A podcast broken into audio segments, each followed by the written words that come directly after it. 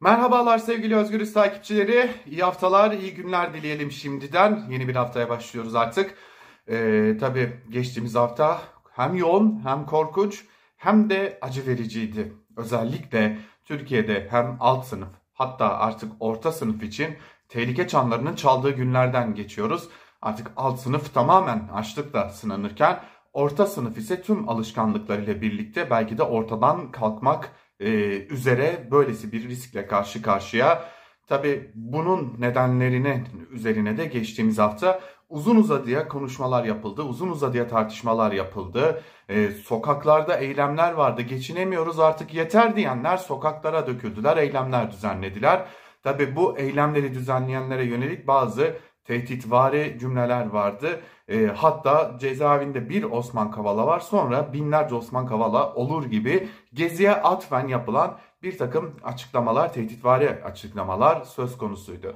Öte yandan muhalefet harekete geçme kararı aldı. Fakat muhalefetin harekete geçme kararının e, arka planına baktığımızda ayrı ayrı harekete geçmek gibi bir durumda söz konusu. Bunu da belirtmekte fayda var. Aslında Cumhuriyet Halk Partisi, İyi Parti hadi gelin birlikte söz konusu duruma karşı sesimizi yükseltelim, mitingler yapalım diye bir teklif götürdü. Lakin bu teklifin İyi Parti tarafından bu durum Erdoğan'a yarayabilir e, şeklindeki bir açıklamayla iddia tabii ki bu e, reddedildi ve her partinin kendi düzleminde hareket etmesi gerektiğine dair de iddialar söz konusu. İşte Geçtiğimiz hafta bunlarla geçti. Bu hafta da pek de e, sakin geçmeyecek. E, malum bir Osman Kavala e, esirliği söz konusu. Osman Kavala içinde Avrupa'dan gelecek sese yönelecek Türkiye. Oradan ne gibi bir ses gelebilir? Ya Kasım ayının son günlerinde ya da Aralık ayının ilk günlerinde bu sesin ne olacağı da netleşmiş olacak. Denge nasıl kurulacak? Bu da Avrupa Birliği açısından, Avrupa ülkeleri açısından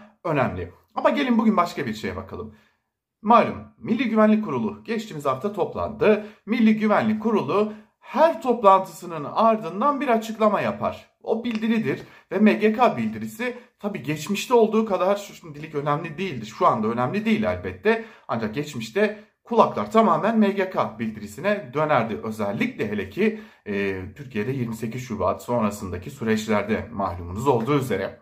Şimdi MGK bildirisinde tabii ki iç ve dış tehditler konusunda bir takım tespitler yapılır ve bunlara karşı da ne gibi politikalar geliştirileceği de hem e, hükümet tarafından hem askeri, askeri kanat tarafından MGK Genel Sekreterliği'nin aslında koordinesinde bir e, çalışma yürütülür. Şimdi Milli Güvenlik Kurulu'nun bildirisinde ekonomiye dair tespitler vardı. Yani Cumhurbaşkanı Erdoğan'ın biz Kurtuluş Savaşı veriyoruz. Ekonomik Kurtuluş Savaşı veriyoruz tespiti. AKP'lilerin bu tespit üzerindeki açıklamaları şöyle bir genel olarak değerlendirildiğinde tam anlamıyla MGK bildirisine girmiş oldu. Yani Türkiye'de mevcut ekonomi politikaları ki Kurtuluş Savaşı olarak adlandırılıyor bu ekonomi politikaları buna dair yönelebilecek iç ve dış tırnak içerisinde tehditler, eleştiriler, muhalefet hatta belki de bir tehdit unsuru olarak sayılacak ya da e, bir milli güvenlik sorunu olarak sayılacak. Peki şimdi gelin ekonominin siyasetten bağımsız olmadığını artık Türkiye'de hepimiz çok çok iyi biliyoruz. Merkez Bankası'nın bağımsız olmadığını bildiğimiz gibi. Şimdi malum CHP, HDP, İyi Parti, Saadet Partisi, Gelecek Partisi, DEVA, Türkiye İşçi Partisi, e, Türkiye Komünist Partisi adını saydığımız ve sayacağımız onlarca hatta onun üzerinde parti belki de e, şunu söylüyor. Biz Türkiye'de şu anda yürütülen mevcut ekonomik politikanın doğru olmadığına inanıyoruz diyor. Yani bu bir kurtuluş savaşı değil. Burada yanlış ekonomi politikaları uygulanıyor. Biçiminde bir çıkışı var. Hatta bunun üzerine az önce de belirttik CHP bir miting düzenliyor.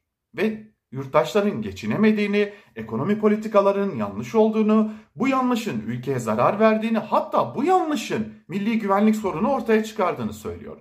Ancak MGK bildirisi diyor ki mevcut ekonomik politikalar bizim için aslında bir kırmızı çizgidir. Peki gelin burada başka bir konuya bakalım. Muhalefet ne diyor bu konuya? Muhalefete göre özellikle şimdi malum Cumhuriyet Halk Partisi ve lideri Kemal Kılıçdaroğlu özellikle Erdoğan tarafından bir tırnak içerisinde hatta Bahçeli tarafından da bir milli güvenlik sorunu olarak addediliyordu. Şimdi Kılıçdaroğlu ekonomi politikalarını eleştirdiğine göre bir milli güvenlik sorunu yaratan isim olarak belki de artık neredeyse MGK bildirisine girmiş durumda. Yani devleti kırmızı kitabına girmiş durumda. Peki CHP'liler ne diyor bu konuya? CHP'lilere göre Erdoğan'ın kafasının içinde yani aklında bambaşka planlar yatıyor.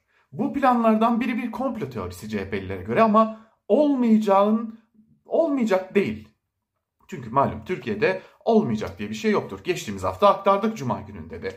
Türkiye'yi yönetilemez hale getirerek yani ekonomi konusunda Türkiye'nin kimsenin artık yönetemeyeceği bir hale getirerek belki de e, kaybedeceği seçimlerden bir geri dönüş umduğu planı e, planı noktasında bir aklında şeyler, bir şeyler olduğuna dair bir takım iddiaları var CHP'lilerin. Tabii onlar da bunu bir komplo teorisi olarak adlandırıyorlar. Yani şunu düşünün. HDP'li belediyelere kayyum atandı ve o HDP'li belediyeleri o kadar çok borçlandırdı ki kayyum yönetimi. HDP'li seçilmişler. Bir kez daha seçilip de görevlerinin başına geldiklerinde acaba biz bu borçla bu belediyeyi yönetebilir miyiz sorusuyla karşı karşıya kaldılar. İşte CHP'lilere göre bu defa karşı karşıya kalınan tablo yani Erdoğan'ın amacı komplo teorisi elbette bu e, ülkeyi bu hale getirmek ve belki de bir kez daha kaybedeceği bir seçimden sonra bakın işte yönetemediler diyerek seçime zorlamak. Bir diğer plan. Ekonomiye dair bütün sorumluluğu devletin her kanadına yüklemek. Yani ben bu konuda kararlar aldım. Evet bu konuda benim çizgim bu ama bakın devlet kanadı da yani devlet bir bütün olarak bu politikaların arkasındaydı. Bu politikaları yalnızca ben uygulamadım minvalinde bir karar almak. Öte yandan Cumhuriyet Halk Partisi'ne yönelik belki de ilerleyen süreçlerde çok ciddi baskıları e, beraberinde getirecek bir adım olarak da değerlendiriyor Cumhuriyet Halk Partililer. Ve son olarak da şunu söylüyorlar. Ekonomiyi eleştirmek artık kimin haddine? Düşünebiliyor musunuz? Mevcut ekonomik konuları eleştiren ekonomistler, gazeteciler, yazarlar, çizerler, düşünürler, sosyologlar artık milli güvenlik bildirisinin belirlediği ülkenin milli güvenlik sorunu sınırlarının içine içine girmiş olabilirler. İşte Türkiye'de artık içerisinde olduğumuz ve Erdoğan'ın Kurtuluş Savaşı olarak adlandırdığı sınır tam olarak burası. Ve bunu eleştirenler vatan haini mi yoksa gerçekten bu ülkeyi sevenler mi sorusu belki de devlet kanadında ya da iktidar kanadında artık rahatlıkla dillendirilebilecek. Çünkü artık resmi belgeye dayandırılmış bir milli güvenlik meselesi var. Önümüzdeki günler bu konunun çok daha hararetli tartışmalara yol açacağının ilk işareti. E malum 4 Aralık'ta Cumhuriyet Halk Partisi'nin mitingi vardı. İstenilen meydanda izin verilmedi. Daha önce Erdoğan'a izin verilen meydanda izin verilmedi. Ancak CHP başka bir yerde mitingini yapmak durumunda kaldı. İşte bu bir başlangıç mı? Önümüzdeki günlerde bu soruyu kendimize çok soruyor olacağız. Bitirmeden belki de küçük de olsa bir şahsi yoruma da yer vermek gerekecek. Evet, Türkiye bir kurtuluş savaşının içerisinden geçiyor. Ekonomik kurtuluş savaşının içerisinden geçiyor.